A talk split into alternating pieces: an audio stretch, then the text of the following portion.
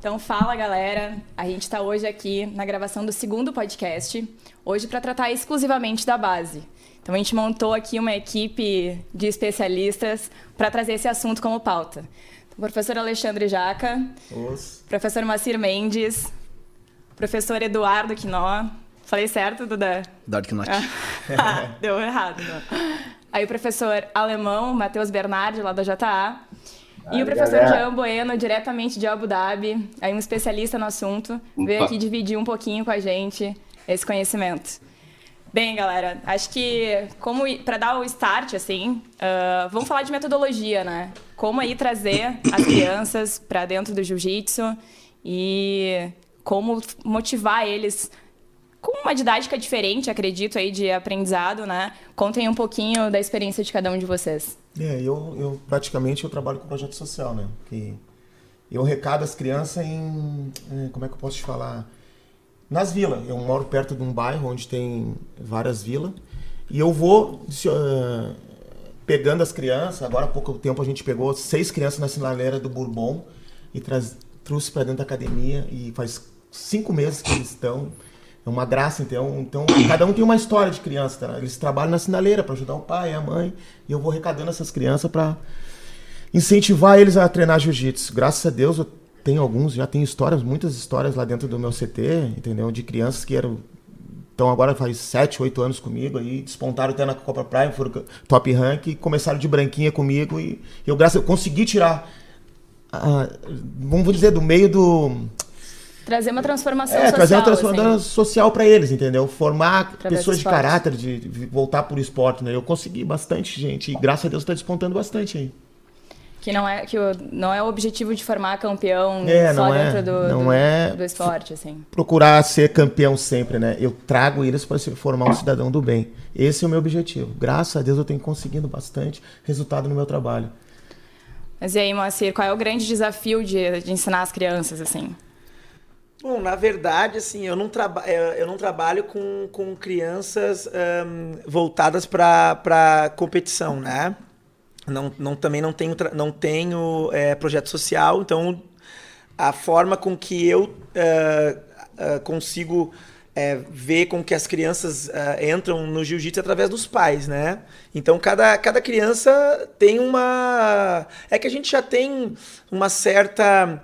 É, como é que eu vou dizer? Tem, tem, tem pais que levam os filhos por já por, por alguns determinados motivos, né? A gente sabe, né? É, tem crianças que são extremamente agressivas, tem crianças que não conseguem conviver com outras crianças, é, mas também tem por motivo de saúde, a criança, o pai quer que a criança baixe peso, é, enfim. Então, tem alguns motivos uh, do porquê que os pais acabam levando pro jiu-jitsu, né? Eu trabalho com judô há 24 anos já com criança e, e eu vejo que o judô é, é, um, é, um, é um esporte extremamente precoce, né? Se inicia com dois, três anos, já tem turminhas de, de crianças fazendo judô.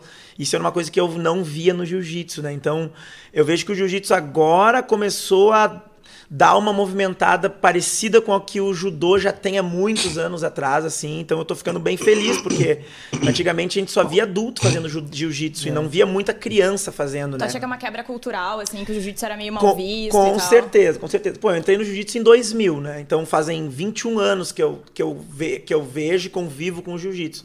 Na época que eu entrei, não existia criança treinando. Era é dificilmente ter, tinha uma criança, um adolescente, talvez 14, 15 anos, e era difícil de encontrar. Eram adultos que treinavam, e então eu via isso muito. Então não era uma, uma vertente assim do jiu-jitsu. A gente via o jiu-jitsu adulto treinando, então não tinha quase nada de criança. E eu vejo que com o passar do tempo Uh, os professores for, foram se especializando, o jiu-jitsu foi evoluindo, foi, foi caindo esse estereótipo de uma arte marcial mal, mal vista, e aí eu acho que os pais começaram a ver que o jiu-jitsu também é uma ferramenta importante no auxílio da educação e começaram a introduzir as crianças, e eu vejo que hoje, pelo menos no Brasil, tem um aumento muito grande dos alunos da parte de jiu-jitsu. Por exemplo, eu trabalho, como eu falei, 24 anos com judô, com crianças.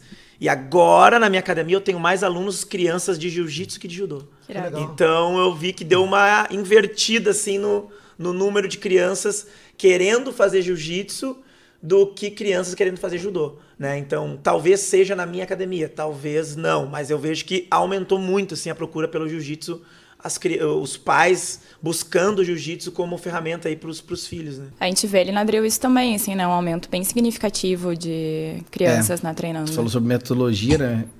Eu sou formado em educação física e uma das coisas que eu sempre levantei, assim, que eu acho que é muito importante, assim, a gente sempre procurar se especializar, né?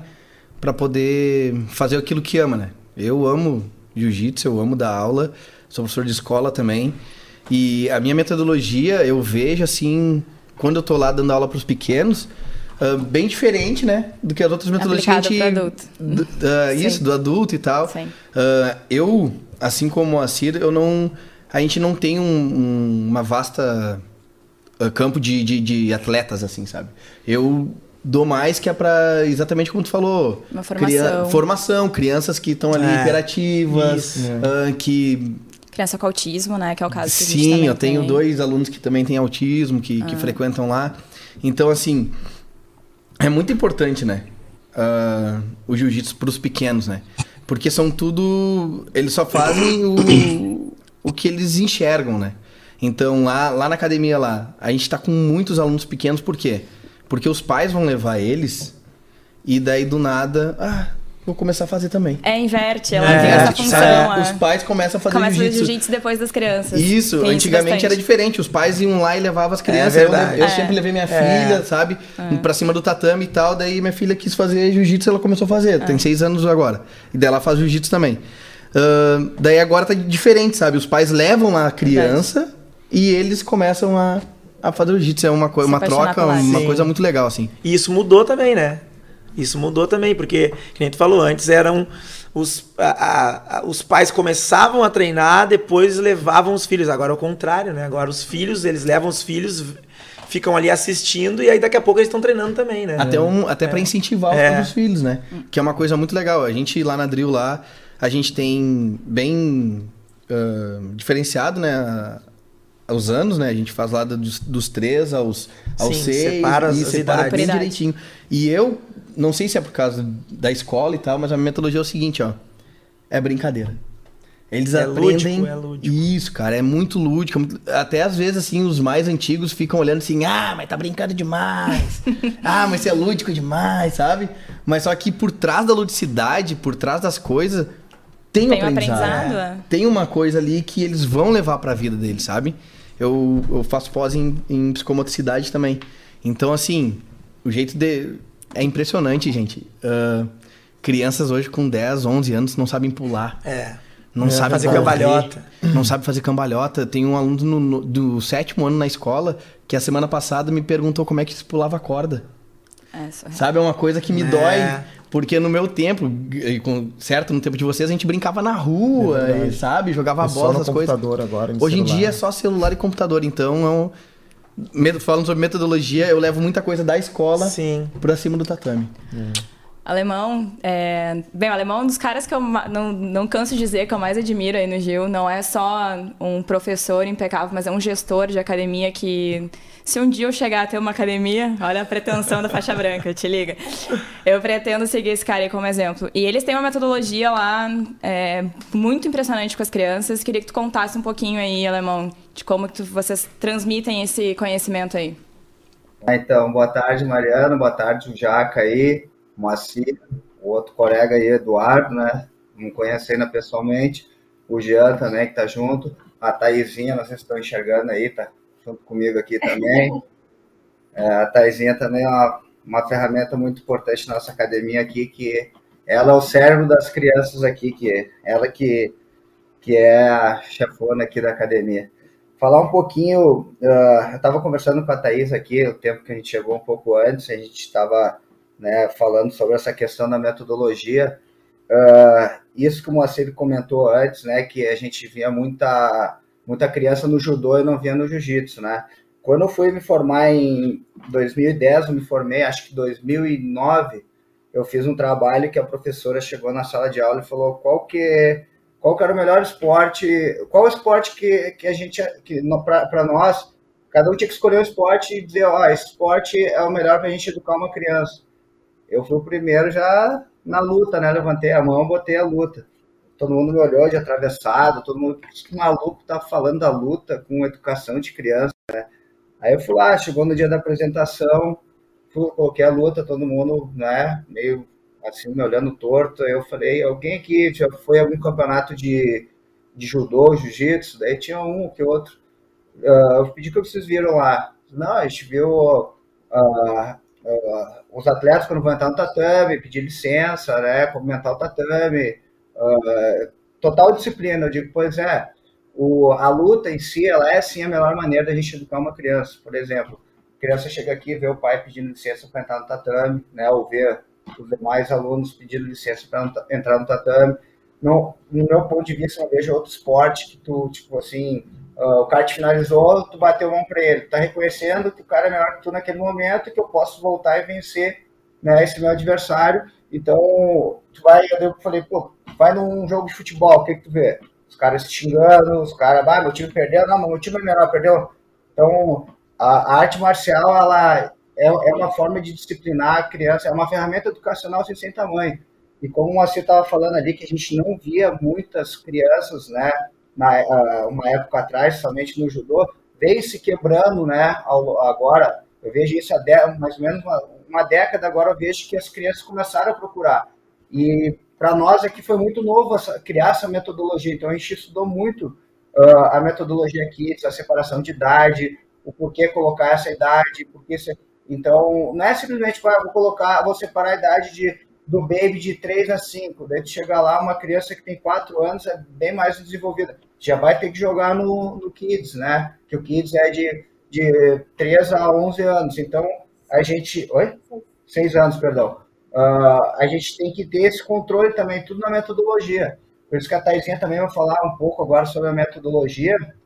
Então, uh, eu afirmo de né? Tenho certeza que a luta é sim uma maneira, uma ferramenta educacional assim. Se, se o professor souber educar, tem tudo nas mãos aí para educar o aluno e da melhor forma possível, né? A exemplo, pode falar um pouquinho sobre a metodologia Kids. É, pensando nessa questão de metodologia, né, trazendo um pouco das lutas, das questões das lutas, eu acho que foi até nesse sentido que o jiu-jitsu ele uh, cresceu mais nessa questão infantil e kids, né? porque as lutas elas trabalham várias capacidades na questão infantil. Né? Então, eu acho que a gente começou também a trazer essa importância para os pais. Quais são as capacidades que são trabalhadas dentro de uma turma baby? O que, que o meu filho vai aprender dentro dessa turma baby? Ah, ele vai aprender a queda, ele vai aprender a queda, mas dentro da queda ele vai aprender o quê? O equilíbrio. Ele vai aprender a lateralidade, ele vai aprender o rolinho, a cambalhota, né? Que as crianças hoje têm tanta dificuldade de fazer ele vai aprender o que mais? Então, dentro dessa turma Baby, ele vai aprender um leque de capacidades que hoje, que uma vez se tu parar para ver a criança, ela aprendia na rua, né? Ela aprendia brincando, ela aprendia no parque. Então, hoje a criança, ela tá, assim, mais dentro de casa, ainda mais com questão da pandemia. Essas turmas que estão vindo para a gente, elas, as crianças vão vir com mais dificuldade ainda nesse aprendizado. Então, cabe a nós, professor, desenvolver e trazer isso para os pais, né, os professores, essa, esse desenvolvimento. Também trazendo isso dentro dos kids, né? Então, ah, eles já são crianças mais maduras, são crianças que têm uma capacidade de desenvolver habilidades maiores. E sim, a gente trabalha a parte técnica, a parte de posições, de mobilização, de chaves, mas o que mais o filho, o filho deles vai aprender, né, dentro dessa, dentro dessa turma? Então, dentro disso, a gente também, como o outro professor falou, a gente divide sim em metodologias. Nosso aluno, quando ele chega com de 3 a 5 anos, a gente trabalha com quatro aulas básicas que eles fazem individual com o professor. E a partir disso, eles começam a ter o contato direto, então já preparados, não naquele inicial, né, de bato entrando numa turma de colegas, eles já estão treinando, e eu sou aquela criança que está chegando e não sei fazer nada ainda. Então, ele vai chegar já pronto para poder se desenvolver junto com aquela turma. A mesma coisa com a turma aqui, que é de 6 a 11 anos, a gente também trabalhou num, num básico de seis aulas, onde eles vão desenvolver também algumas habilidades, algumas técnicas, para poderem chegar preparados para o um encontro com os demais colegas. Uma coisa bem importante que a gente trabalha na metodologia Kids, que são os graus coloridos também, que a gente teve um, um respaldo muito grande do, dos pais, né? Que, por exemplo, me ajuda aí, Thaís, o grau azul é, é a disciplina, é isso? É, a gente trabalhou o verde com alimentação, e o vermelho é presença. presença. E o amarelo é disciplina. É, por exemplo, a gente tinha crianças que não comiam salada, por exemplo. Começaram a comer salada para poder ser graduado. Então, olha, olha que legal isso, né? E a gente tem todo, toda a graduação, desde o do adulto ao, ao, baby, kids e o teenager, né, que é o adolescente, uh, bem, como é que eu vou te dizer, bem estipulada, que a gente coloca, por exemplo, o método de primeira presença, ele atingir as presenças, ele vai, no caso, né, a metodologia infantil aí, ele vai ter que primeiro pegar, uh, receber os três graus para receber o, o, grau, no caso, na, na, na, tarja preta ali, o grau oficial. Se ele não tiver, pode falar, Pedro. Você recebe primeiro os quatro graus coloridos, e após a conquista dos quatro graus coloridos dentro daquele trimestre, eles conquistam o grau branco, então. Então, é um trabalho que é feito com eles dentro desses três meses, para que eles possam, junto com os pais, né? E dessa forma também a gente fez uma aproximação muito bacana dos pais com a gente. Porque eles têm uma participação direta nas aulas com as crianças. Porque, por exemplo, ah, o meu filho ele conseguiu atingir o número de presenças. Então, ele já vai ter a conquista do grau vermelho. Aí, algumas crianças acabam aparecendo sem o grau vermelho. Isso desperta interesse do pai. E eles chamam, prof, por que, que meu, grau, meu, meu filho ainda não conquistou o grau vermelho? Aí a gente tem a oportunidade de também poder se aproximar mais dos pais e ter a ajuda deles, o apoio deles para conseguir uh, acrescentar um pouco mais na vida daquela criança, ou a questão do compromisso, do poder estar em aula nos horários, do poder estar presente nas aulas. E isso acontece sucessivamente com a alimentação, com a disciplina e com as outras coisas demais é uma corresponsabilidade, assim, né? O pai tem que estar junto, a mãe tem que estar junto, enfim, para que o filho conquiste, assim, trazer eles totalmente para dentro. Porque eu penso, não tem como tu trabalhar a criança e tu não trabalhar com os pais também, né? É uma coisa assim que o, a gente vai trabalhando junto e o crescimento da criança, nossa, é um, é um retorno muito positivo. Jean, obrigada, né, pela tua participação aí. Não sei que horas agora são em Abu Dhabi. Então, muito obrigada pela tua disponibilidade. Tu que é um especialista aí no assunto, né? Mestre em administração escolar. Então, é um cara que tem aí muita base para nos passar. O Duda falou que há cerca de dois anos fez um curso aqui contigo, né, no Brasil. Então, que baita oportunidade de ter aqui com a gente. Divide um pouquinho como que é não só ensinar jiu-jitsu para crianças, mas também ensinar numa cultura completamente diferente, né? Bom, primeiramente, Bano, boa tarde para todo mundo aí. Muitos de vocês eu não vejo há tempo. Saudade daí, pô, faz um tempo que eu não vou para Porto Alegre. Caxias, então, nossa senhora, minha família tá lá, morrendo de frio, mas tamo lá. Uh, primeiramente, obrigado pela oportunidade de interagir com vocês. E o que, que eu posso sugerir aqui? Vou dar um pequeno background meu. Eu sou formado em educação física, me formei em educação física, como comecei como preparador físico. E com o tempo comecei a treinar jiu-jitsu. Comecei a gostar, comecei a dar algumas aulas. E gostei do gostei do gostei do gostei da brincadeira. E eu comecei a ter uma visão mais crítica sobre as metodologias de aula. Logo que eu cheguei aqui em Abu Dhabi, eu entrei num eu comecei a me dedicar com um contexto é, basicamente chocante. É, é são de um diferente grupo, diferente pessoas com objetivos diferentes. Imagina um gringo chegar no Brasil, ó, vocês vão ter que aprender futebol americano agora. E vocês vão ter que falar só em inglês. Pô, tu não fala nem o português direito. Então eu vou ter que chegar, como é que eu vou abordar esse adolescente, como é que eu vou fazer com que trazer ele para o meu lado e eu, basicamente, que não sabia, era muito, muito verde ainda em pedagogia. Então, o que, que eu fiz? Comecei a estudar a fundo, comecei a estudar mais sobre psicologia, é, falar com professores meus de escola, entrar em escolas e ver como é que os professores, não só de jardim de infância, das fases iniciais, como é que eles motivavam as crianças a virem à escola? Primeiro de tudo, visão. Quando normalmente numa sala de aula de jiu-jitsu, isso é uma das coisas que a gente vê até hoje. Tu entra na sala do jiu-jitsu, tu não vê nada nas paredes, é uma coisa branca, é uma coisa basicamente desmotivante para a criança. Hoje, tu chega, uma das primeiras coisas que eu falo para meus quando eu dou cursos, a criança, assim, até os seis anos de idade, ela tem que entrar, ela tem que olhar ah, posters, o super-herói, quem é o ídolo, quem é o bandeira, quem é o ídolo, o super-herói da, da academia. Normalmente, na, no, no, tempo quando eu treinava, na academia do alemão, era o alemão, o Muca, o Jamanta, os, os ícones da academia dele. No, ali na, na, na Drill, era o Paradeda, o Capo, o Guedes, Cestari. Era, era, os, era os bambambam. Bam, bam. Então, formava-se os ídolos. Quem é que a criança quer... Quando entrar, quem é que ela quer ser? Qual é a direção que ela quer seguir? Mas isso é só em, vamos falar, em informação de, de, de direcionamento.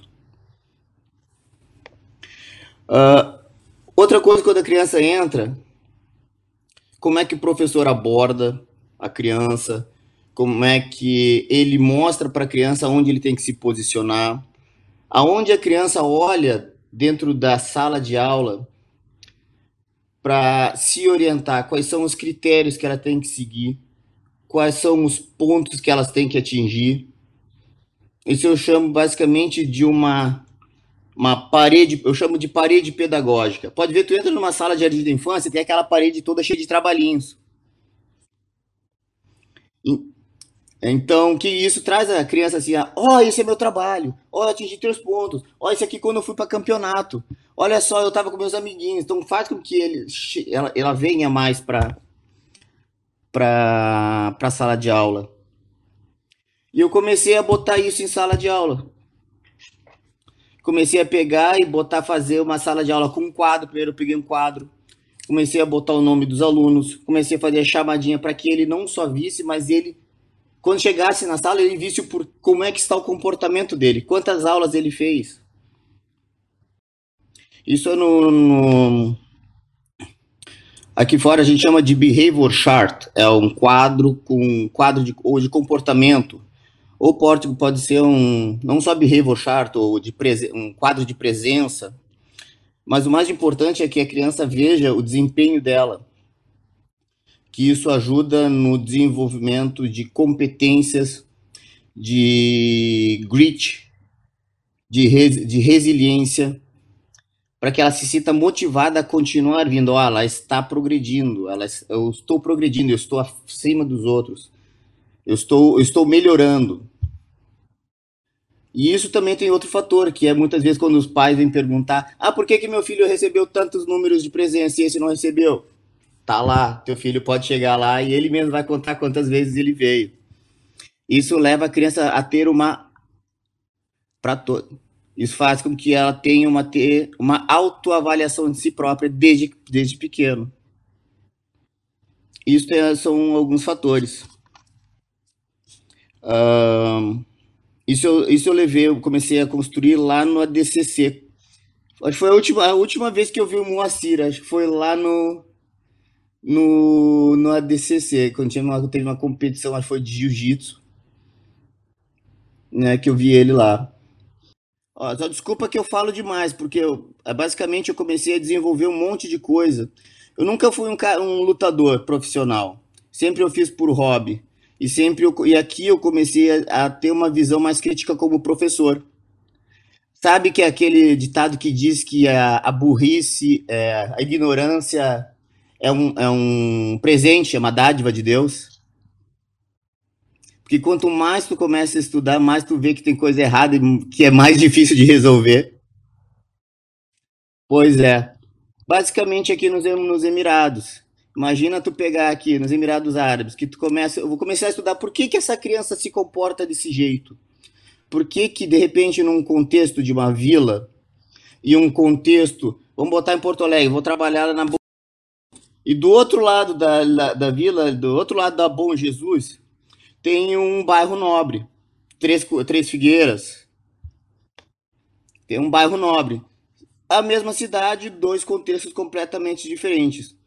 Muitas vezes vai te levar em duas propostas diferentes de levar uma criança, de, de cativar uma criança. Muitas vezes uma, por isso que a proposta do alemão, essa é uma, já falando da proposta do alemão, que é bem interessante, que é com base no, da, no desenvolvimento motor de longo prazo. Por exemplo, vai desenvolver as crianças em características motoras até 5 anos, de 6 a 8, 8 a 12, 16, isso basicamente para é um desenvolvimento atlético, fazer com que ela mature não só para uma proposta esportiva, mas respeitando a própria característica cognitiva de aprendizagem e o que a criança basicamente quer naquele momento.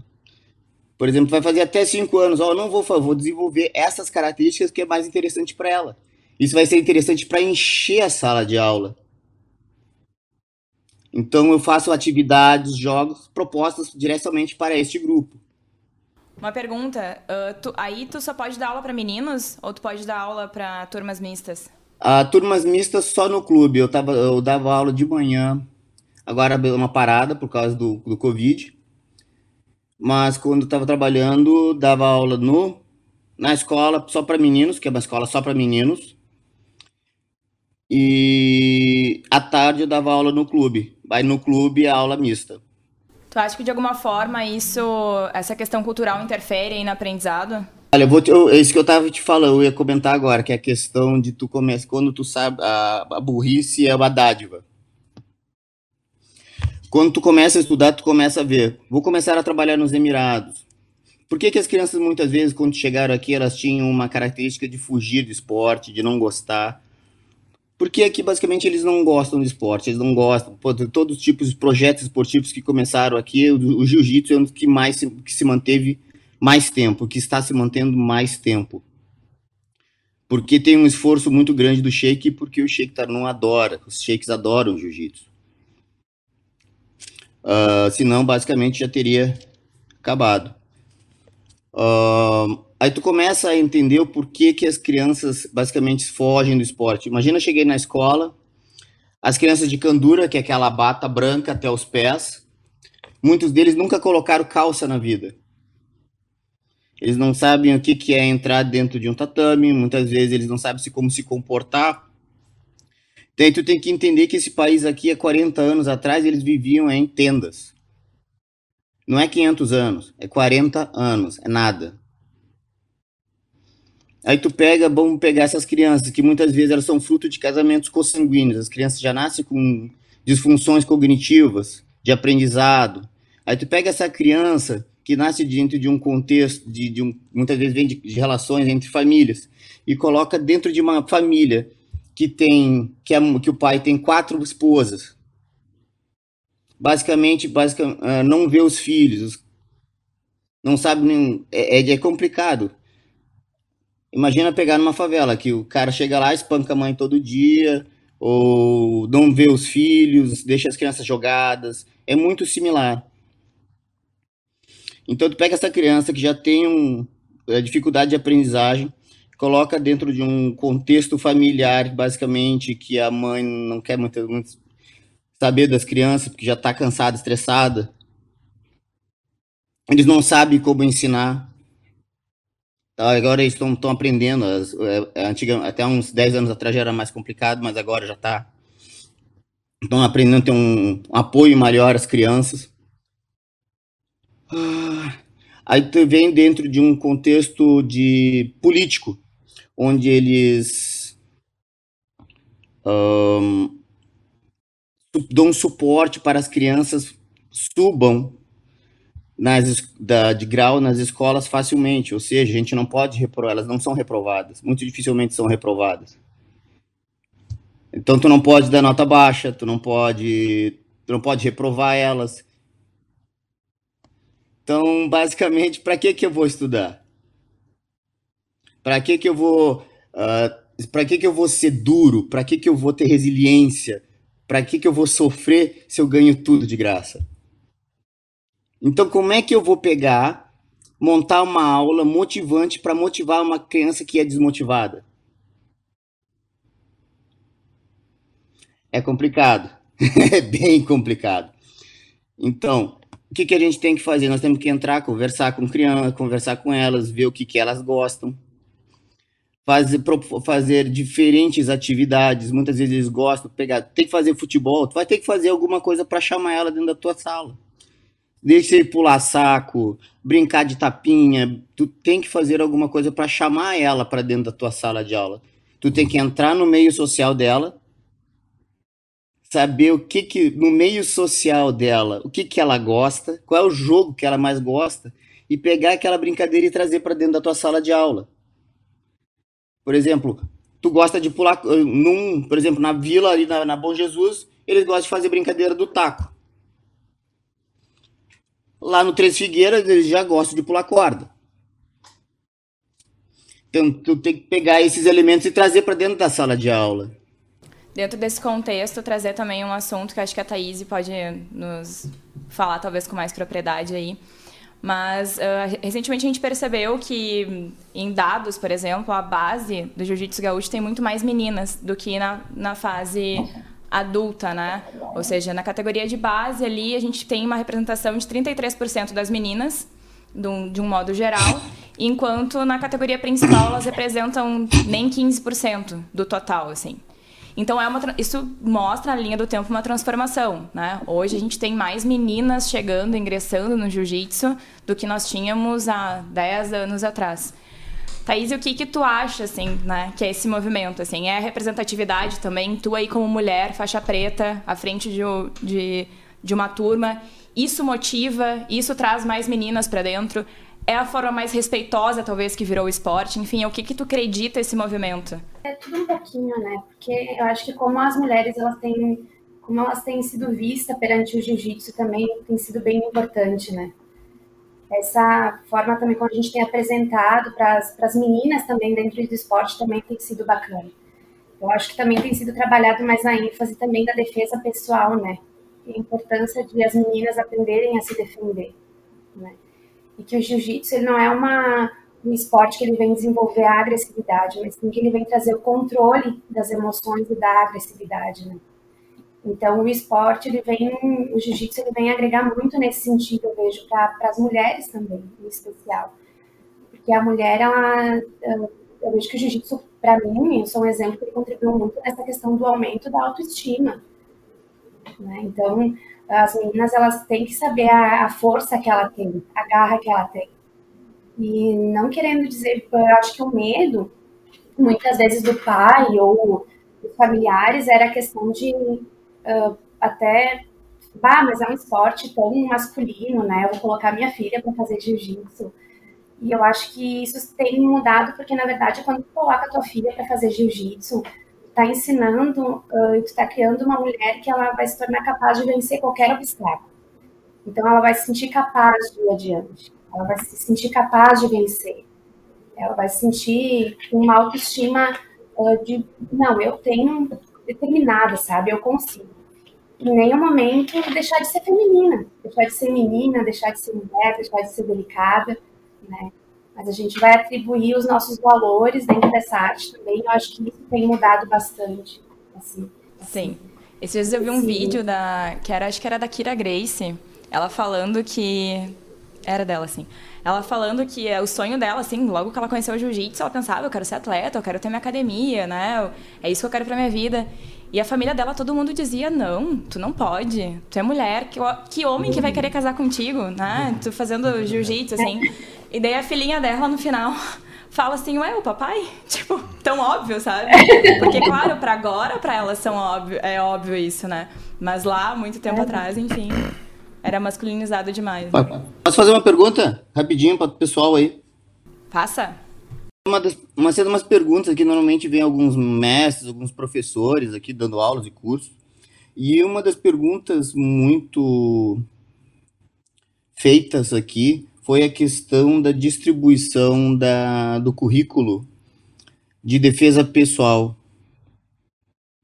Como é que vocês, professores aí, estão distribuindo o currículo de defesa, distribuem o currículo de defesa pessoal uh, para, para, os, para as faixas, fazem por faixas, fazem cursos, aulas específicas de defesa pessoal. Como é que vocês abordam a defesa pessoal nas, nas, nas idades iniciais? E qual a visão de vocês da relação entre esportivização sabe que quanto mais específico, mais esportivo, tanto o judô quanto o jiu-jitsu fica, um pouco menos de lado a parte da defesa, um pouco não, bastante, a defesa pessoal fica posta de lado. Como é que vocês veem isso? Posso começar? Uh, a gente trabalha isso já na, desde o do exame de faixa, né, que a gente, quando o aluno completa 16 anos, por exemplo, ele vem da faixa verde, né, ele, vai ele pode se tornar tanto faixa azul quanto faixa roxa, né, perante a regra. Então, ali ele já começa pelo exame de faixa. Então, nosso exame de faixa, todo ele já tem todo o material disponível já de defesa pessoal, que é o mesmo material que a gente trabalha para faixa azul, para faixa roxa, para faixa marrom, para faixa preta. Não vai mudar. A questão das crianças, Tá? A gente tem, por exemplo, a gente tem a, a modalidade do no-gi, que é o que mais se aproxima da defesa pessoal, e também a própria defesa pessoal, que a gente uh, bate muito nessa técnica. Toda, toda quinta-feira a gente tem reunião com os professores e a gente discute muito uh, uh, esse plano Kids que a gente tem. Depois a Taizinha vai falar também da partilha Kids. tudo isso a gente estuda e coloca para as crianças. Por exemplo, a gente tem o treino no Gi, né, que é um está tendo bastante aceitação. A gente tem uh, pelo menos uma vez por semana no, no, horário Kids ali, que as crianças uh, treinam sem kimono. A gente tem aula de defesa pessoal também, que a professora Thaisinha uh, trabalha com eles. Então, quando chegar na faixa azul, tudo isso a gente retoma de novo o conteúdo, porque eles vão passar pela prova. Então, já vem há anos, já a gente já vem trabalhando.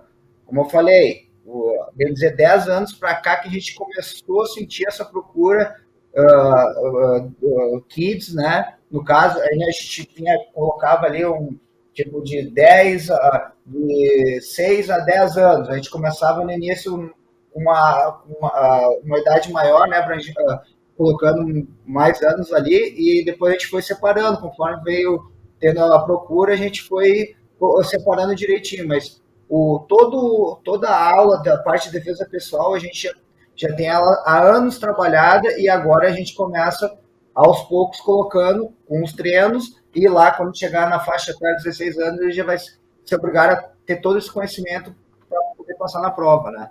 A gente coloca dessa maneira. Mas nas, durante, a, durante o mês, durante o ano, as, as aulas de defesa pessoal, elas têm um momento específico para serem relembradas ou é o cara faz por si próprio só na hora do vai que vai fazer o teste que faz tudo ali um dia ou tem o dia próprio para ser feitas as, as dentro do planejamento de aula mensal da semana da, da aula da escola segue um planejamento cada turma tem seu planejamento para ter uma reciclagem uma um refresh uma relembrar as técnicas isso faz parte do currículo semanal ou mensal ou é uma coisa relevante à faixa a gente faz o seguinte: o nosso mês, todo ele, a gente tem a grade do que a gente vai trabalhar na, na, cada semana. Por exemplo, semana a gente vai trabalhar passagem de guarda, né? Semana que vem, ataque 100 quilos. Semana que vem, uh, defesa pessoal. Então, aquela semana toda vai ser trabalhar defesa pessoal. Saída da gravata deitada, uh, uh, saída da gravata em pé. Daí, toda essa semana a gente vai trabalhar. E como eu falei, quando tu chegar na, quando tu for indicado uma faixa azul, tudo aquilo de novo vai ser retomado porque tem a aula vídeo, tudo direitinho do, do que vai ser avaliado no, no, exame de faixa. Então a gente tem toda todo mês a gente já sai com ele todo o cronograma de posições e sempre colocando, por exemplo, uma semana para defesa pessoal. A gente vai fazer essa semana aí, quanto o E sobre a motivação, o que, que vocês acham, na verdade, o que vocês pensam sobre competição kids, assim, sobre as crianças participarem dos campeonatos. Qual a opinião de cada um de vocês, assim? É positivo, não? Enfim, o que, que vocês entendem Muito como positivo. Positivo e negativo dessa trajetória, assim? Os pontos. Eu Tem os dois é... lados, né? Tem. É, eu acho que é. Eu acho que, tipo assim. é importante competição, sempre vai ser importante, porque na verdade eu, eu costumo trabalhar com as crianças desde muito cedo, dizendo que quem fala que o importante é competir tá mentindo, né? Não acreditem no que é impor, no importante é competir. A gente tem que se tu entrar para competir, tu tem que entrar para dar o teu melhor. Ganhar ou perder é uma consequência. Sim. É que a gente tem aquele aquele estereótipo que, as, que os pais uh, já falam, ah, o importante é competir.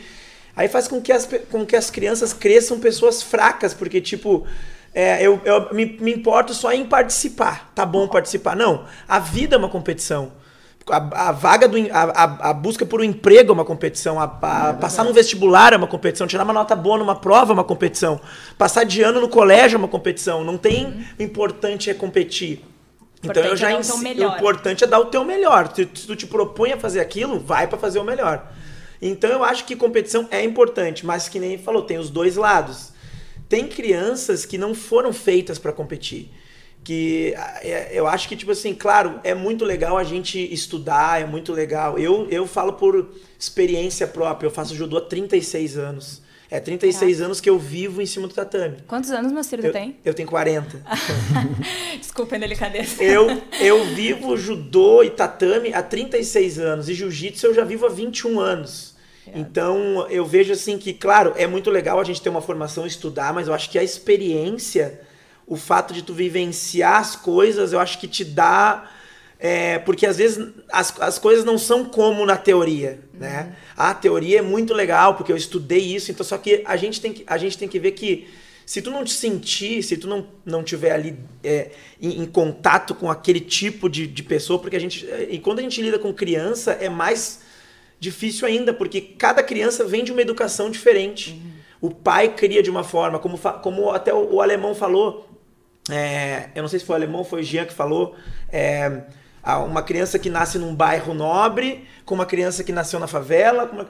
são educações diferentes. Tu tem que saber que não adianta tu colocar o mesmo padrão para todas, tu tem que saber lidar com isso, eu acho, com que com qual foi a educação daquela criança, né? Individualidade Como que criança. ela vem para ti através do que quais são os valores que essa criança aprendeu com o pai, com a mãe, com a mãe em casa, como que ela te trata, se ela te trata com respeito, ela não, ela não te respeita, ela não tem limite, ela não. Então a gente vai sentindo isso, isso é experiência.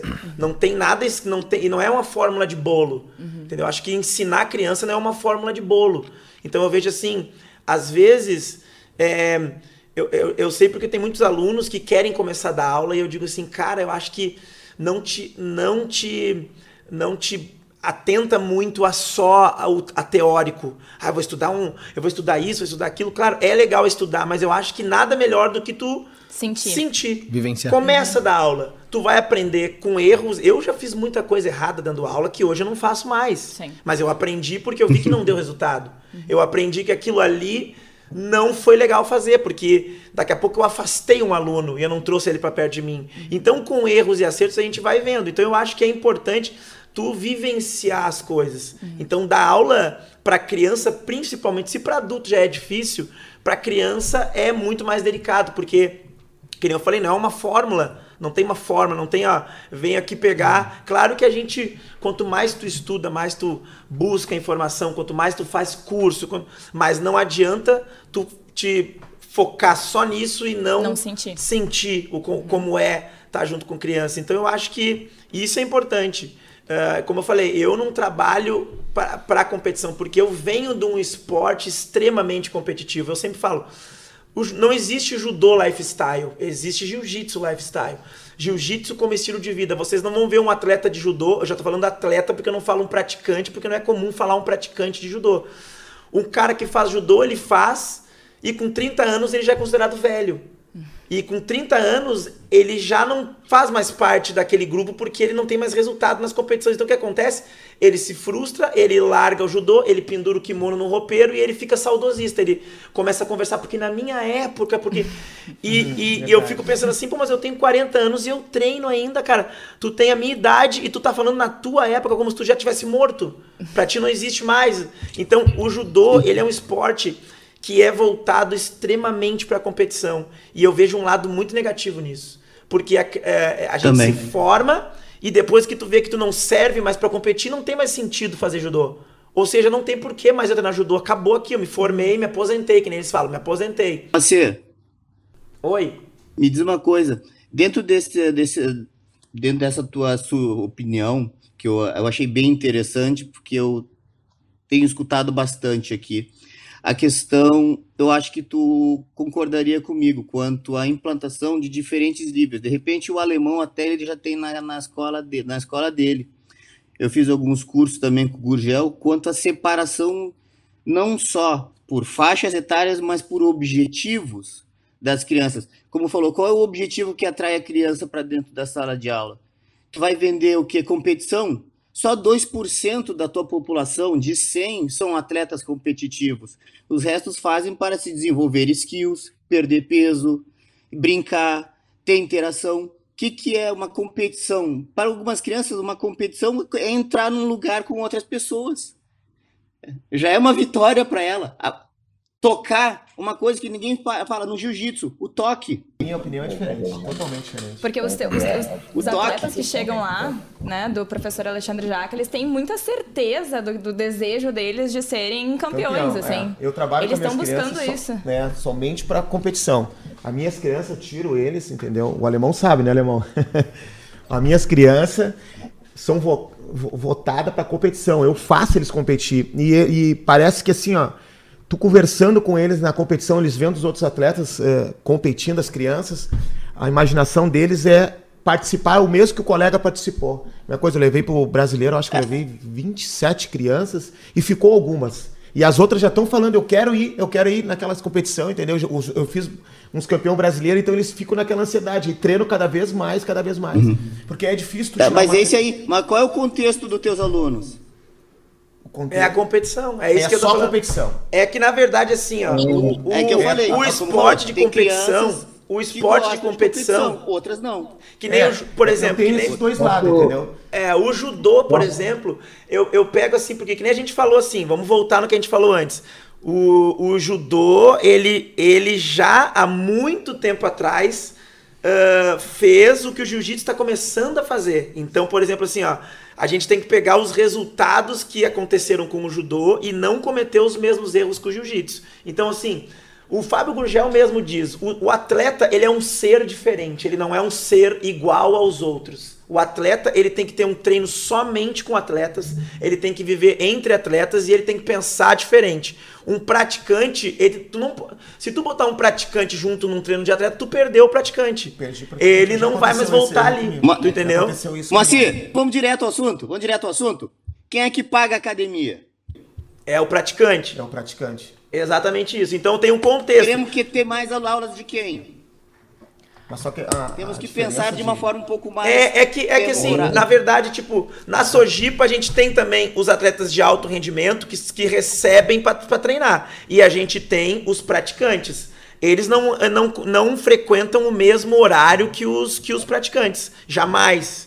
Não tem criança. E tem Treino de base, a base é a base. São atletas de base que querem ser atletas. Eles estão com aquele propósito ali. E os praticantes de judô, crianças que só querem praticar judô, que são as escolinhas, que é o que dá o dinheiro pro clube, e que, por exemplo, eu tenho uma academia. O que me dá dinheiro são os praticantes, não os atletas. Mas é uma decisão da criança, Macer. Ele já consegue eu ver acho que a gente consegue ver, tá, é, nós como professores que temos que ver, não são as crianças. Tá. Eu acho que o campeão, ele nasce campeão. Hum. Ele Alguns Nem se formam pais. campeões. Eu tenho opinião diferente. Alguns se formam campeões uh, dependendo do ambiente que eles estão, tá? Fala, Alemão, diz aí. Assim, eu entendo, uh, vendo que o, tanto o Jean quanto o Macio está colocando, os dois pontos ali estão bem corretos, só que vou, vou dar o exemplo da, do que a gente fez aqui na academia, foi final de semana passada, né, Thaís? Campeonato Kids, tá?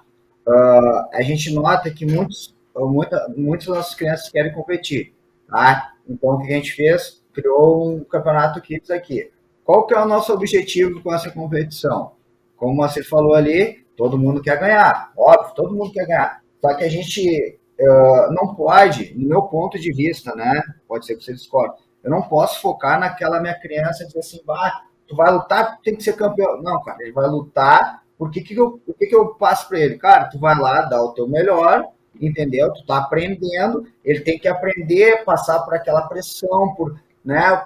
Tanto é que a nossa premiação, ela foi, uh, a gente premiou todos os atletas. A gente colocou o primeiro, primeiro lugar, mas a medalha foi igual para todos. O que, que a gente quis passar? A gente quis passar que eles fossem ali, se superassem, ter aquela pressão. A gente, as crianças nem estavam, nem tinha lá, pesava para eles sentir como é que é um campeonato, né? Tinha que ir para a balança. Então a gente quis mostrar esse lado da pressão do campeonato, que isso eles vão passar na vida.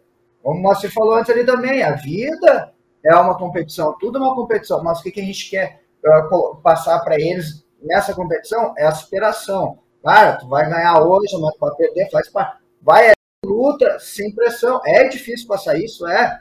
Entendeu? É. Eu, eu, sempre que a gente vai competir, a gente tem toda essa questão do nervosismo e tal. Então, uh, eu acho que tem como a, o, o Moacir já vendo mais da, da parte do judô, como ele falou, é, água e óleo, como o próprio Fábio Gurgel fala, né? Não se mistura. Só que são crianças. O que a gente está tentando passar para essas crianças? Pô, cara, vai lá, te supera o espírito da competição, né? Saber que hoje tu ganha, mas tu pode perder mais. Tu vai, não existe atleta que nunca perdeu. Mas vai inteiro, vai para ser o melhor. É que na né? verdade alemão. tu tá passando para a criança a experiência, a experiência, alemão. A, é, tu tá mostrando para ela uma experiência. A competição ela é importante mas tu tem que saber se tu quer competir. Não é porque todos os teus colegas competem que tu vai competir. O que acontece? Eu tenho, eu vivo isso dentro de casa. Eu tenho, eu tenho dois sobrinhos, tá? Que são a mesma idade da Sara, um tem 15 e o outro tem 13. E tem um que começou junto com eles, que é o da idade da Sara, o Miguel, e ele viu que a Sara e o, e o meu outro sobrinho, o Gabriel, ganhavam as competições, e ele não. Só que ele treinava junto no mesmo treino, ele começou a perder as competições. O que aconteceu? Ele não quis mais competir, não quis mais fazer. Ele ficou um ano sem treinar. E não adiantava, nós oferecia tudo para ele, ele não queria.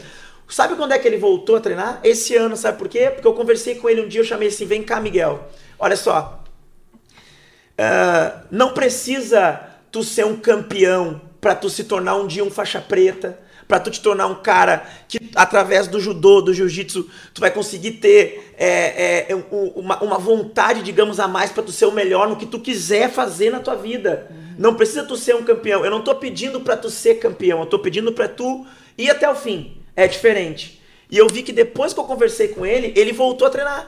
E agora ele tá amarradão treinando, feliz. Por quê? Porque ele sabe que ninguém vai comparar ele com os outros dois que estão competindo. Então, é por isso que eu digo, uhum. é importante. Para ele, a competição não foi uma boa experiência. Então, são experiências. Os uhum. festivais são importantes. A gente botar as crianças em competição é importante, muito, extremamente importante. Que nem eu falei, a vida é uma competição. Elas têm que viver essa experiência. Mas a gente se tu começar a colocar para criança que tem que competir, que tem que competir, ela não, não, tem não, crianças que vão pipocar fora. Não, perfeito. E não, vão querer é, mais. Então a gente vai gancho. perder é. uma pessoa que pode, através do jiu-jitsu, né? ser um faixa preta. Sim. E, e, e, e, que nem o Jean falou. Eu não, que nem ele falou, ele não foi um. Não quis ir pro lado de ser atleta campeão. Ele, ele estudou para ser um bom professor. Uhum. Digamos que se, se tivessem é, colocado uma pressão, uma faca no não, tu tem que competir. Ele não estaria sendo professor hoje de jiu-jitsu e querendo estudar para ensinar. É esse que a gente tem que. que é o que o judô erra. Tu entendeu? Então, o que eu falei, não podemos é, cometer os mesmos erros que o judô comete. Então, o que, que eu penso? Eu tenho 40 anos hoje. Claro, eu fui atleta, eu fui atleta de alto rendimento no judô e fui atleta de alto rendimento no jiu-jitsu. Mas eu pretendo continuar treinando até eu não ter mais como treinar. Se eu tiver 70 anos e eu puder me movimentar, vou botar meu kimono, porque eu acho que o, o judô e o jiu-jitsu, na verdade, mais o jiu-jitsu do que o judô, é um estilo de vida. Uhum. Não é, não, eu não tenho que ser um campeão para eu ser um bom lutador, uma pessoa entendeu que pode levar o jiu-jitsu para vários lugares. Então assim, e, e, o judô eu vejo que se perdeu isso, não existe. Procurem vocês, você, eu desafio vocês agora aqui a procurar uma turma de judô iniciante adulto, se vocês vão encontrar em algum lugar. É, Procurem. Não existe judô iniciante adulto. Não existe, entendeu? Deixa eu pegar esse teu gancho, que eu acho que foi muito importante isso que tu citou. Acho que tu citou, acho que foi no detalhe que acho que é o mais importante, a questão do professor. A questão do professor saber quando o aluno está maturado, quais são, muitas vezes tu pode ter três irmãos, os três irmãos maturarem em momentos diferentes. um ser mais próprio para ir para frente, ganhar, começar a desenvolver, adquirir habilidades técnicas, motoras, pressão psicológica para, para atingir outros níveis, enquanto que outras de repente já não têm, já não tem essa capacidade de resiliência, de tolerar essa pressão que os pais colocam, que a família coloca, que a sociedade coloca, são são só um minuto, são, são diferentes. Tem que ter um prof... aí que a, depois mais tarde nós vamos de repente discutir que é a questão sobre competência de professores e qualificação de professores. Tem o professor que aprendeu durante toda a vida e o professor que estudou para isso. Uh, mas o mais de tudo, por exemplo, a questão da identificação dos identifica, uh, identificação da, das fases de maturação. Por que, que muitas vezes tu vai pegar um aluno teu que é faixa branca, é uma criança, um teu gurizinho de, de seis anos lá, sete anos, e tu coloca ele a treinar com um objetivo de lazer. Aí ele vai participar de uma competiçãozinha, de um, de um kids. E ele vai entrar com a mesma categoria de uma criança que é altamente resiliente e competitiva. É justo isso? Não. De um ponto de vista entre competição, não. Essa criança, o que, que vai acontecer? Vai se frustrar, vai se achar incompetente e vai abandonar. Aí faz parte importante do professor saber o nível do aluno e saber se ele está apto ou não de participar. Tu pode colocar ele em competições internas, fazer ele se adaptar, fazer gradualmente uma adequação a um estilo de vida competitivo para depois colocar em competições, em competições regionais. Ter, entendeu? Ter uma escadinha para tu sentir o teu aluno, como é que ele responde que daí tu sabe, consegue colocar aluno em, em níveis iguais e ver como é que ele responde para poder colocar ele em outros níveis. Porque se tu colocar ele num nível muito acima, ele vai cair e vai abandonar. Isso eu vejo bastante muito aqui. Que nem o Moacir falou uh, que a vida é uma competição, uh, 100%, né? Concordo com ele. Eu eu tenho um exemplo em casa com meu irmão, a gente começou a fazer jiu-jitsu juntos, assim, né? E a gente sempre, né, tentou ser um melhor do que o outro, sempre um desafiando o outro, né? Na drill, eu tenho três irmãos que treinam no mesmo horário, né? E eles têm um ano e meio de diferença, tá? Uh, que nem um Moacir eu não sou, eu não, não boto muito em campeonato. Não boto, não boto. Sabe, eu gosto mais é de ensinar, passar valores, passar habilidades, desenvolvimentos, né? Motor, essas coisas. Uh, o que acontece? Um dos irmãos é muito fominha. É, sabe que tem aquele sangue no olho? Ele é sangue no olho, cara. E daí eu deixei passar uma competição e um, um só um deles competiu assim. Hum, quando ele soube que o cara. Que, que, começou a chorar na aula. Eu quero, porque eu quero, porque tu não me avisou. Eu falei assim: não, mas vou esperar mais um pouquinho.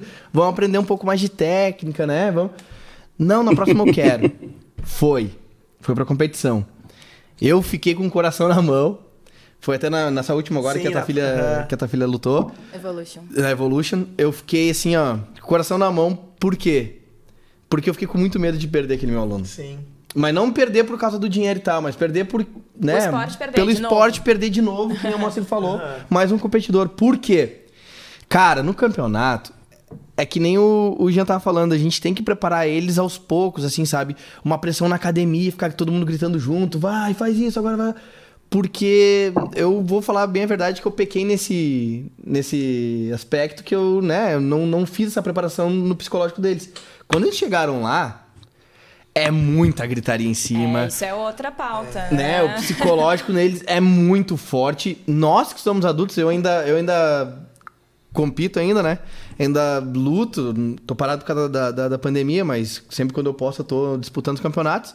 Pra nós, cara, já é difícil pra caramba aquela pressão, aquela, aquele nervosismo. E olha que, sei lá, eu pratico há 17 anos jiu-jitsu na minha vida, entendeu? Ainda assim, fico nervoso na hora que eu for competir. Uma criança de 5, 6 anos ali entrando tatame e todo mundo gritando ainda, sabe? É difícil. Que isso é outro ponto, assim, né? Eu, eu percebo cada vez mais acalorado, assim, nos campeonatos a posição dos pais, assim, me assusta um pouco.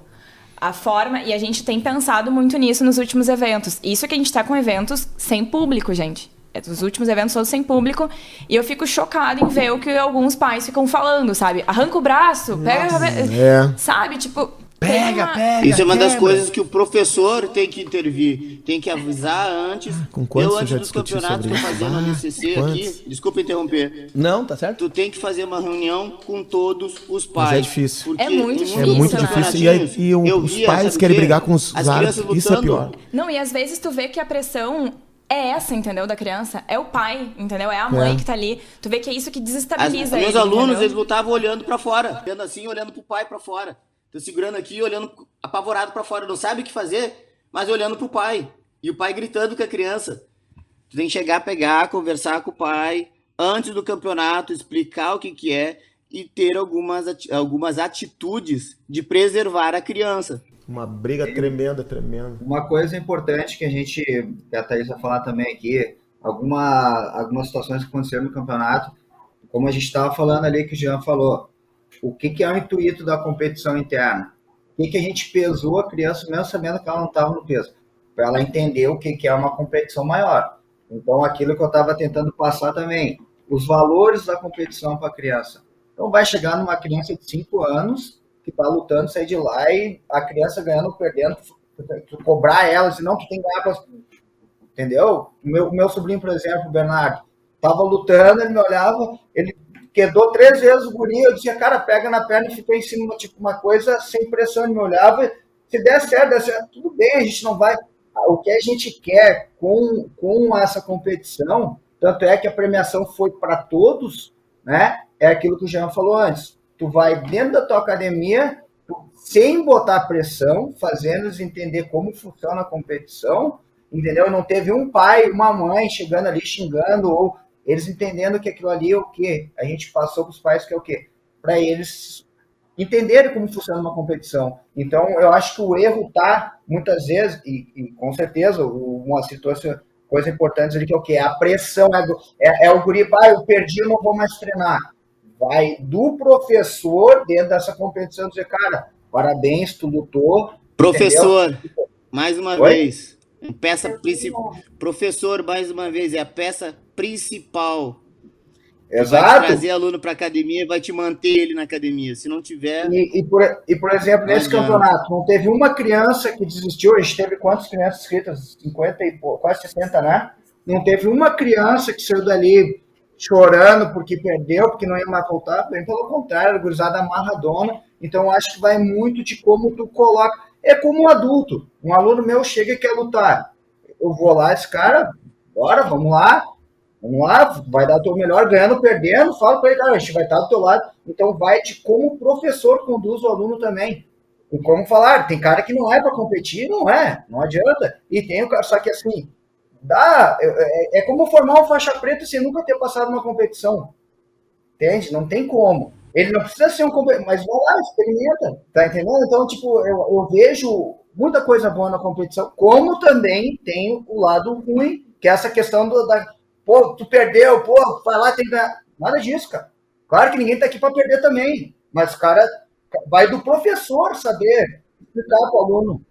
É que eu acho vai? que vai muito da mentalidade de como tu, de como que tu prepara esse, esse fato, tipo assim, não tem como chegar na faixa preta sem ter competido. Eu acho a competição, como eu falei, importante, mas quantos caras, o, o alemão, tu que já competiu bastante, já treinou por, por muitos lugares já na tua vida, Quantos caras tu já rolou e que tu disse assim, cara, que cara duro esse cara. Aí tu vai ver, nunca competiu. Vários. Então, daí que tá, a gente tem que. É, dá pra ser faixa preta sem nunca ter competido. Depende Concordo, de como o professor mas... ensina, né? Olha Eu sempre digo assim, cara, tu não precisa uh, uh, ser um, um, atleta campeão mundial de jiu-jitsu, mas tu pode ser um bom faixa preta, tu entendeu? tu não precisa ser um campeão, mas tu pode se tornar um bom Tu pode fazer, tu pode ser muito bom nisso, entendeu? Não precisa competir, mas tenta dar o, o, teu, o teu melhor ali. Então, se a, gente, se a gente conduzir eles dessa maneira, nós vamos formar faixas pretas que talvez nunca competiram, mas que são madureza, que são caras extremamente técnicos, né? Por eu exemplo, já treinei. É, mas para isso que... tem que ter uma claridade mental só como a tua, né, Moacir? Pô, eu já treinei com um cara que eu, que, tá que eu terminei muito. um rolo assim, eu falei, meu Deus, cara, se esse... e o cara agora nunca competiu. Eu falei, cara, se tu competir, tu ganha. Tu, cara, tu vai estar no, casos, nas né? cabeças num campeonato mundial de jiu-jitsu, cara. Porque o cara. Ou não, né? Mas duríssimo, né? Ou não, né? Porque o cara, às vezes, justamente um chega lá, é outra coisa. Mas daqui, é daqui a pouco a, a vibe dele não é, é. a competição. Ele quer. O jiu-jitsu pra ele é outra coisa, entendeu? Então é isso que a gente tem. É complicado esse assunto. É um assunto que é tipo. É, ele, ele abre diversas. A gente tem que ter a cabeça muito aberta para isso. É. Eu acho que se tu te fechar em algum ponto, tu acaba perdendo aluno, tu acaba perdendo uhum. principalmente criança, né? Uhum. A cabeça tem que ser aberta. Eu acho que a gente não pode ter, ter a cabeça e a mentalidade como tinha 20 anos atrás. Exato. Eu entrei na Sul Jiu-Jitsu pra treinar antigamente. Pô, Zé Mário, Walter Matos, eu me lembro de coisas em cima do tatame e, tipo assim, cara, se tu faz aquilo hoje, tu é preso. Tu é preso. É preso. É, falar, é preso. Não, não, não, não termina mais, né? não, acabou a tua carreira. Hein, hein Moacir? Ali a questão que tu tava falando da competição, que o, a forma faixa preta sem nunca competido, ok. O que, eu, o que eu uso a competição, por exemplo, vou dar outro, outro exemplo para ficar claro. Hoje, para mim formar um faixa marrom, faixa preta, a gente criou o curso de regra. Primeiro, o primeiro método é a presença, né? Daí tu vai ter indicação, tendo a indicação tu vai, tu vai sendo faixa azul ou roxa, tu vai fazer a prova escrita e a prova prática. O faixa marrom e faixa preta, ele tem que ter o curso do professor Davis, que é um curso de arbitragem, ou da CBJJ, válido por dois anos. Esse, esse faixa marrom, faixa preta que eu estou falando, ele não vai ser um árbitro, não vai, mas ele tem que ter conhecimento da, da regra. Então, é dessa forma que eu tento colocar, pelo menos assim, cara, vai lá e experimenta. É a mesma coisa da regra. Aí eu chego pro, tem alunos que falam, mas eu, eu, não quero ser, eu não quero ser árbitro, eu quero ah, ser um faixa preta. Eu digo, beleza, cara, mas amanhã depois está aqui, o, o, o, atleta está treinando, o, tem o praticante treinando ali, dá uma chave de calcanhar, tem que parar e saber corrigir que ele não pode fazer aquilo. Né? Uh, da mesma forma que a prova escrita, eu boto 30% de arbitragem. Aí o pastor então, professor, por que eu preciso saber da arbitragem? Cara, se a média é 7, tu pode errar o, os 30% da, da, da prova, tu ainda vai passar. Então, o que eu quero passar para ele é o conhecimento. Conhecimento de ir lá e competir. Tu vai fazer um vestibular, tu vai ter a pressão. Tu vai fazer um concurso público, tu vai ter. E o jiu-jitsu é uma escola para a vida. Né? Então, pô, vou lá competir, Cara, pode ter certeza, o meu aluno, ganhando ou perdendo, eu vou abraçar ele, vou dar os parabéns para ele, porque o, o, meu, o valor que eu, tô, que eu tô colocando nele não é a medalha, é ele se superar, é ele ir lá, é ele dar o melhor dele. Cara, odiei isso aqui. Beleza, não compete mais, vamos lá, mas passou por aquilo. Teve aquela experiência que a gente está tentando te colocar dentro de, do que é ser um faixa preta que a gente coloca como completo, que é o que a gente procura passar hoje, né? Pode falar, a Thaisinha queria Uma falar. Uma coisa muito importante que a gente fez esse campeonato interno, quando a gente fez na semana passada, a gente uh, pensando já nessa questão de preparação dos pais, porque eu sou mãe, né? Sou mãe, eles acabam competindo, e eu sou uma daquelas que tento me esconder porque eu grito. Eu grito. então, eu não grito, eu infarto. É. Tem que ver uma cena eu, eu, eu, não parece que, estou, que eu tô sozinho ali dentro, não vejo mais nada. É. Então, sabendo dessa questão, dessa angústia dos pais, a gente elaborou um vídeo que foi preparatório, foi enviado no grupo dos pais. Então, a gente colocou como que aconteceu o campeonato, qual seriam, qual seriam as palavras importantes para eles dizerem para os filhos deles, porque teve uma mãe que chegou para mim e disse assim, bah, prof, meu filho ele não vai conseguir, ele... então tu pensa nesse peso teu, da criança ouvir que ela não vai conseguir alguma coisa. Não, calma, só um pouquinho, vamos deixar ela tentar, deixa ela vivenciar, deixa ela ter experiência. Então, quais são as palavras para a gente dizer? Não, vai lá, tenta. Se tu não ganhar, eu vou estar aqui. O pai e a mãe vão continuar tomando, a gente vai continuar junto. Segunda-feira a gente volta a treinar de novo. Claro, como eu disse para eles, foram algumas semanas que a gente trabalhou, não a técnica deles, mas a gente trabalhou muito a questão da mente deles. A forma com que eles iam pensar com relação ao campeonato uh, o foco com que eles iam colocar naquele campeonato. Qual que ia ser teu foco naquele campeonato? As pessoas fora, a tua aprovação. Que a criança, quando ela está competindo, ela quer a aprovação do pai. Ela quer mostrar para o pai que ela é forte. Ela quer mostrar para o professor que ela consegue. Então, como que as crianças iam trabalhar isso? Então, a partir disso, a gente começou a trabalhar a mente das crianças nesse sentido. Bah, o que, que, que é importante para ti? Por que, que quer competir? E eles começaram a ter esse foco. Não, eu vou entrar lá, eu vou dar o meu treino, assim como eu dou todos os dias aqui na academia. E foi nesse sentido que eu senti a diferença do campeonato, porque a participação dos pais também foi diferente. É saber que ele estava ali dando um treino, como eles estavam dando aqui, que nem quando eu estava na aula, assim, ó, eu não dizia para eles, ah, tu vai lá, se tu ganhar, tá bom, eu disse, o teu objetivo é ganhar. O teu objetivo é vencer, porque o meu objetivo na vida é vencer. Né? O meu objetivo na vida foi... é ser uma, campeã. Foi, então, foi, assim, nesse, foi nesse, nesse sentido que ela colocou, que foi um dos meus primeiros, um dos erros que eu fiz aqui em Abu Dhabi, nos, nos campeonatinhos uhum. que eu fiz com crianças. Foi logo colocando direto, aberto aos pais. Uhum. No momento que eu vi a gritaria, os pais, as crianças apavoradas, eu tive um, uma reviravolta na minha cabeça. A gente só aprende fazendo merda, né? Então, foi uma vez só. Aí, depois daquilo ali, depois daquilo ali, eu falei aqui, não, vou fazer outros campeonatos, vão ter, mas vão ser de portas fechadas. Vai ser como se fosse uma aula comum, vai ser um festivalzinho, só que os pais ficavam vendo por televisão do lado de fora ou sala fechada e vai ter o campeonatinho só para elas. Porque o que, que eu notei? As crianças começando a prestar mais atenção nos movimentos do que nos pais fora ou nos professores. Ele ter uma percepção maior do movimento do que ele tem que fazer. Isso é uma outra questão que eu, até hoje, eu estudando, eu começo a me questionar muito sobre a questão da validade do suporte externo do professor gritando do lado de fora, até quanto isso é importante e válido para a autonomia da criança que está dentro do, do tatame. Porque ali dentro lá de fora, o professor fica dizendo para ele o que tem que fazer, o quanto tempo falta. Ou seja, tu tira essa responsabilidade da criança de se auto-perceber e de ter que se auto-desenvolver dentro do tatame. Muito importante. Uma, tu vê uma diferença, uma inclusive, no rendimento do atleta, ah, né? Dos atletas, então, Deus é. Deus, De um coach para outro, tipo, quando... tá ali no lado dele. São é duas coisas. Uma é rendimento em competição. Claro, se tu dizer, é que nem, é que nem colar no, a prova. Tu está colando, tu está dizendo pro teu aluno o que ele tem que fazer. Mas se tu botar ele fazer sozinho, ele não vai ter o mesmo rendimento. Eu estou pensando no ponto de vista da autonomia da criança. Para ela fazer por si própria. Até quando ela vai ser autônoma, fazer por si própria? Ou ela vai ser sempre dependente do professor? Tem uma. o tempo que vai dando a experiência. De, isso vem de encontro muito com a questão que a gente conversa muito aqui nas reuniões, uh, durante as aulas aqui. O que, que acontece? Os pais, uh, quando a gente separou, que a gente tinha estados independentes, eu tinha tudo para esse cara ficar olhando aqui a aula. O que a gente fez? Acabou essa história.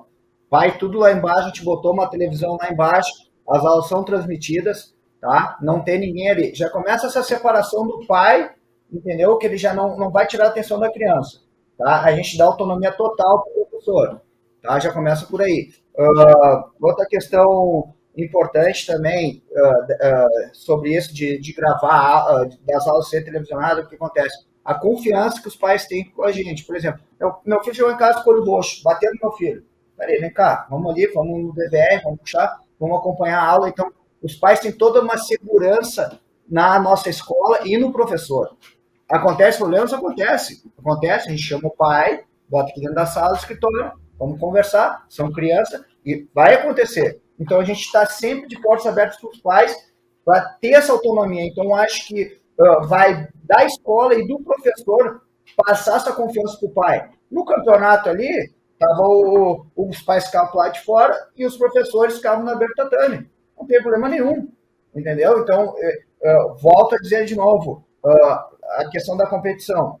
Tem que cuidar os dois lados. Eu acho que se a gente conseguir canalizar valores que não seja só a vitória, e sim os valores de se superar, de, de passar por uma situação dessa uh, e, e, como é que eu vou dizer assim, ver o, o, o, quanto fui forte lutando no campeonato, mesmo ganhando ou perdendo. As duas formas a gente vai aprender. E é isso que a gente passa para o aluno. Eu acho que uh, a gente tendo uh, essa questão da escola, tendo uma, tendo uma aproximação do pai, acho que tudo fica mais simples e fica, o pai confia mais na escola, então acho que a coisa flui uh, tranquilo. Aqui, a nossa experiência com os foi excelente, foi excelente. As crianças todas amarradonas, quando é que vai ter de novo? Quero lutar de novo. Pode acontecer, pode. Só que isso a gente alerta muitos pais. Cara, não põe pressão no teu filho. Isso, é uma, isso aqui é uma diversão, tu vai lá, tu vai aprender. Então, uh, claro, é um tema bem complexo, como você falou, e só quem passou por competição sabe quanto. Eu tenho, até hoje, tenho muito problema para lutar. Já lutei um milhão de vezes e mesmo hoje eu não cago todo de medo. Chego lá, eu. Entendeu? Que vai pra praia de novo. Fico nervoso, tenho que tomar remédio pra lutar, mas vou lá e tento encarar isso. tem que tomar remédio. Entendeu? É assim, o cara que sempre não tem medo é o maior mentiroso. É, é verdade. E é isso que eu tenho que passar para as crianças. Esse é um material, né, uh, que, enfim, as pessoas precisam comprar, eles consumirem também, ele não pode ser tão extenso. Então a gente precisa ir para o encerramento, né? Uh, uhum. Então, primeiro, agradecer vocês, né, pela oportunidade. Eu espero que essa conversa aqui, de alguma forma, enriqueça o jiu-jitsu no estado, principalmente o jiu-jitsu aí formando para a categoria de base, enfim.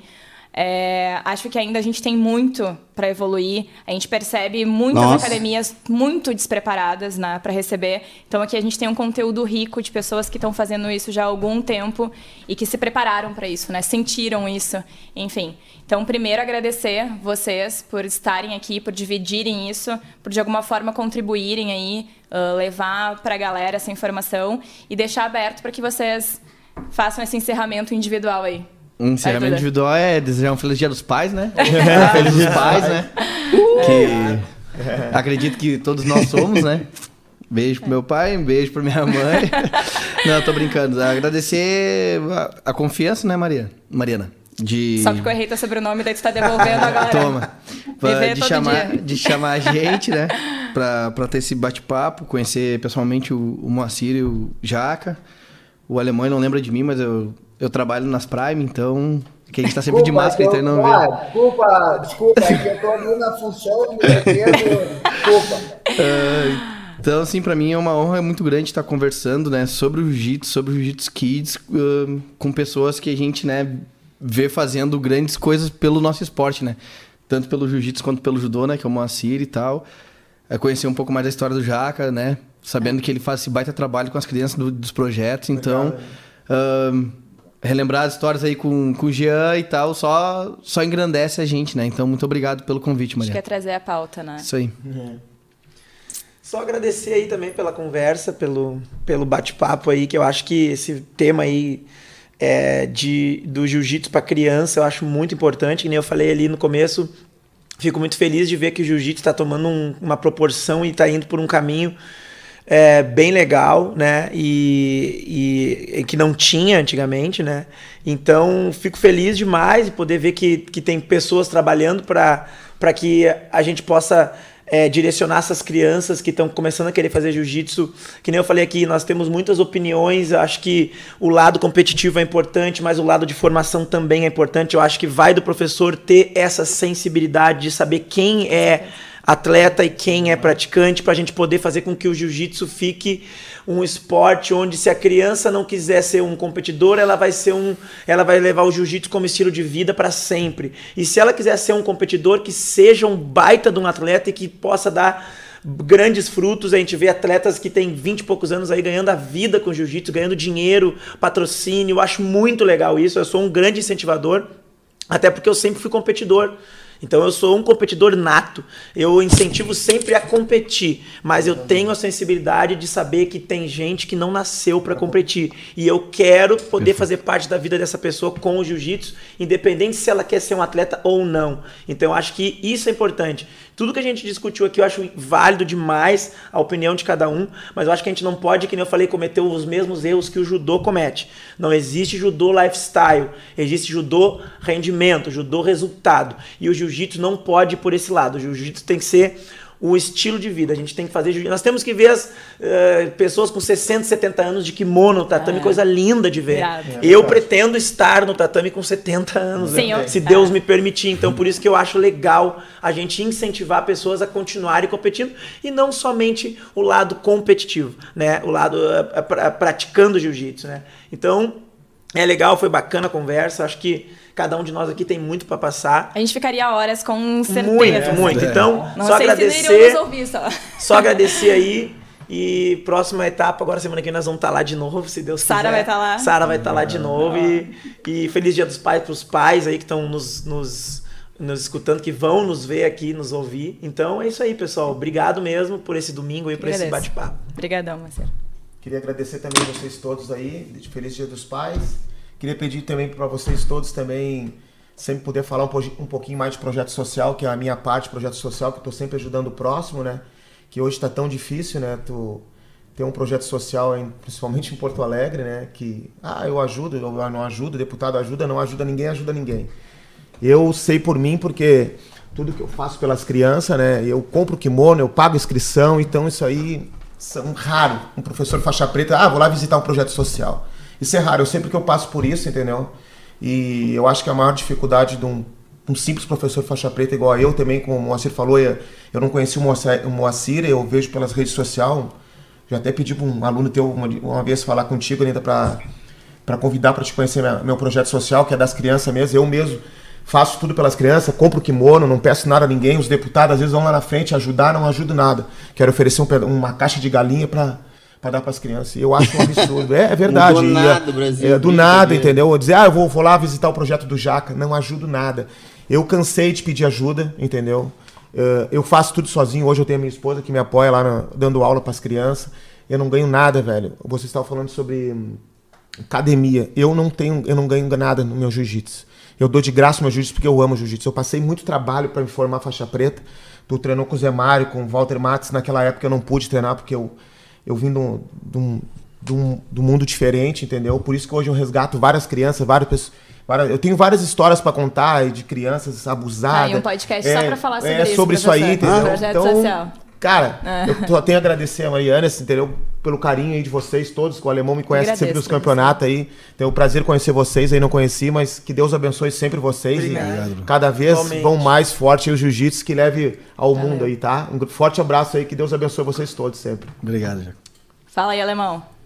Então, uh, agradecer a todos vocês aí, primeiramente, né? A Mariana pelo convite, o Jaca aí, que a gente está sempre na sempre gritando, né, Alemão? Eu e o Alemão estão sempre é. gritando, mas é uma sensação que não tem como explicar. Não, né? é de vocês três aqui, do não sei quem é que tá mais no brete, é o Moacir.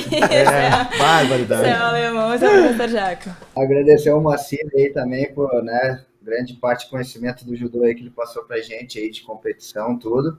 O Eduardo, né, desculpa aí que às vezes eu passo corrido lá, tô com a cabeça focada no, nos gurias. Agradecer a todos, uh, a toda a minha equipe, né? O Indy, Pelotas, o Rafa na Espanha, junto com o Sérgio, o, João em Canela, o Edson Gramado uh, em Estância Velha, Luan, David, todos os guris aí que trabalham para a gente, né? Uh, pô, essa criançada toda que estão trazendo para da academia, eu estava fazendo os cálculos aqui, a gente tem mais de 200 crianças nas nossas unidades, né? Então hoje, até perguntei no grupo ali, eles foram me passando, então uh, a gente tem um, uma enorme responsabilidade né, com essas crianças e, e todos os professores dão ótimos exemplos. Uh, falando ali que o Jaca falou de projeto social, a gente teve o primeiro projeto social em dois, dezembro de 2004, teve apoio da Unimed, que é no bairro Fátima, né? então a Unimed conseguiu o tatame, conseguiu o kimono, e o professor Daniel, uh, naquela época e até hoje, vem puxando as aulas, a gente teve que parar por causa da pandemia agora, mas uh, a gente tem o apoio somente da academia no momento. Mas desde já agradece a Unimed uh, Nordeste que ficou com a gente aí cinco anos ajudando. E a gente tem um outro projeto também que a gente criou em 2007, Lançar a Nossa Terra, que eu, eu e o Murro começamos lá e até hoje a gente tem esse projeto social. Tá? Então, a gente, esse ano também criou a, a ADA, né, que é a Associação Desportiva de Artes Marciais, justamente para a gente poder fazer projetos sociais e outros eventos também.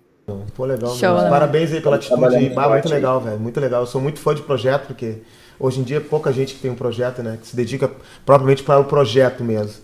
Aham. Uhum. Não, mas a gente vai brigar por isso, porque é, é, complicado fazer tudo sozinho, né? A gente precisa, precisa de ajuda, não, a gente não consegue fazer tudo sozinho. Então, a gente já montou essa associação, eu botei pessoas bem competentes junto comigo dentro dessa associação, e a gente vai sim conseguir alguns projetos sociais e ajudar essas crianças carentes aí. Obrigado, Taizinho. Nossa, eu queria agradecer também pelo convite. Cada vez mais, né, a gente como professores nessa, nessa modalidade, que a gente possa contribuir na formação dessas crianças, né, que hoje eu vejo que o mundo está difícil, né, então a gente é um suporte para eles, a gente é um amparo, então que a gente possa cada vez mais, através do esporte, trazer uma educação diferente, né, um futuro diferente. É nisso que eu sonho, que eu acredito, que a gente pode, de pouquinho em pouquinho, plantando uma sementinha e construindo né, um mundo diferente através dessa educação aí que a gente está disponibilizando para eles. Muito obrigada. Esqueci de agradecer, esqueci de agradecer ao Jean, hein? Desculpa, tá, Jean? Agora a palavra tá contigo aí. Relaxa, negão! Relaxa, Lebão! teu, pai, teu, teu pai vir aqui, não vai mais me visitar, né? Trabalhava no jornal, gente boa pra ah, caramba. Saudade de vocês aí, cara. Pô, você não tem noção do que é ficar longe de casa. Tá contigo aí, já. Sem o X, sem o Anholine. Vai. É, pra, é pra matar, dá vontade de pegar o avião e zarpado aqui. Pensa que tu ganha em dólar. Bom, a vocês, né, Agradecer a vocês, pô, saudade de vocês mil. Alguns que eu vi, outros que agora que a pandemia não, não deixou mais vir, nem eu, nem eu consegui voltar, fiquei meio preso aqui mas eu estou sempre à disposição para poder contribuir. Sou chato, sim, porque é o lado que eu achei de desenvolver o jiu-jitsu, aquele lado de tu entrar nos livros e começar a perguntar o porquê. Por que, que não vem mais aluno? Por que, que meu aluno não vai para frente? Por que, que ele saiu da minha sala de aula? E nós tentar resolver isso. Eu acho que isso aqui que nós estamos fazendo é o melhor que tem para fazer e de repente nós colocar em temas. Fazer, a, acho que de, nós enxugar o objetivo da conversa para hoje nós fizemos um brainstorm. De repente colocar, eu coloquei algumas sugestões como formação profissional e capacitação, formação de atletas, jiu-jitsu no mundo, num mundo pandêmico. Não, tem muito uh, assunto já. Tem muito assunto, a gente vai ter muita oportunidade. Sem dúvida nenhuma. Então, agradecer vocês, né? Mais fantástico. uma vez. Muito obrigada por terem aceitado o convite. Pô, domingo, dia dos pais, saírem de casa, cederem o tempo de vocês ah, aí. Feliz dia dos pais a todo mundo casado. é muito amor pelo jiu-jitsu, né? Acho que todos aqui. Isso sim a gente tem em comum, mesmo. Todo mundo sendo faixa preta, só eu sendo faixa branca, isso eu posso dizer que a gente tem em comum. A gente tem o mesmo amor aí, então. Obrigada de verdade por uh, estarem aqui. Acho que de alguma forma a gente enriquece sim o jiu-jitsu no estado, a gente leva informação e que a gente vai aí pegando experiência, levando cada vez de uma forma melhor aí para todo mundo. Obrigada, gente, e espero aí que nos assistam. Valeu. Abraço. Os. Os.